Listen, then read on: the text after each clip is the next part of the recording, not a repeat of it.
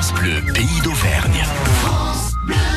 Comme tous les dimanches matins, soyez les bienvenus dans Histoire courte avec notre guide Luce Genévrier.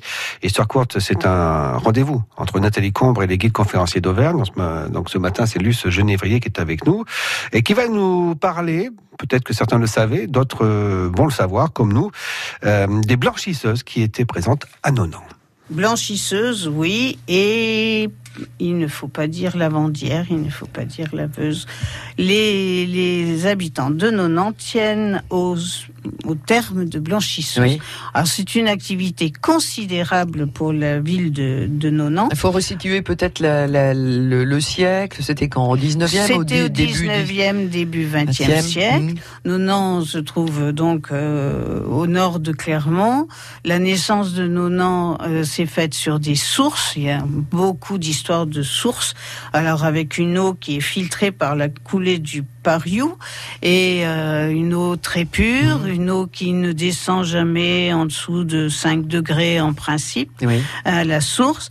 Bref, une, euh, quelque chose de très important, euh, exploité des, enfin, ou célèbre dès les Gaulois sans doute, et avec Saint Martial qui fonde le christianisme sur ses sources.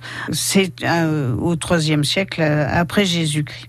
Alors la tradition euh, veut que c'est une activité qui est très très importante, euh, très fatigante. Oui, j'imagine. Il, en reste, et c'est ça peut être un beau sujet de balade euh, dominicale, il en reste la trace de quelques-uns de ces lavoirs. Mmh. Il y a eu six lavoirs qui ont été installés, avec, on voit encore très bien, euh, donc euh, le passage de l'eau, bien sûr, et puis ce que l'on appelle les laves, mmh. qui sont en fait des pierres bien taillées en andésite et qui servent de, ah, oui, de, support pour frotter. Voilà, euh, de planche à laver. Euh, on, connaît mieux la planche à laver en bois, mais euh, là c'était des laves. Il y avait, il y a eu jusqu'à plusieurs centaines de places ah et de laveuses, de blanchisseuses sur ces lavoirs.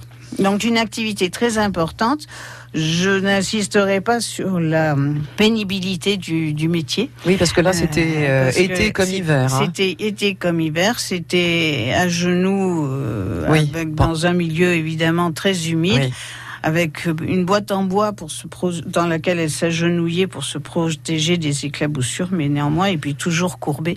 Vraiment un travail délicat, difficile, euh, surtout difficile et long. Une lessive, ça prenait pratiquement 48 heures pour faire une lessive. Oui, donc. Euh, et ces blanchisseuses travaillaient beaucoup pour la clientèle clermontoise, la bourgeoisie clermontoise. Oui, c'est ce que j'allais vous dire. C'est plutôt les, gens aisés hein, qui avaient recours à leur service. La bourgeoisie hein. clermontoise, l'hôtellerie et le thermalisme ont été aussi deux sources de travail importantes. Et euh, ces blanchisseuses euh, rapportaient le linge à Clermont. Et retrouvez avec grand plaisir ce rendez-vous sur francebleu.fr.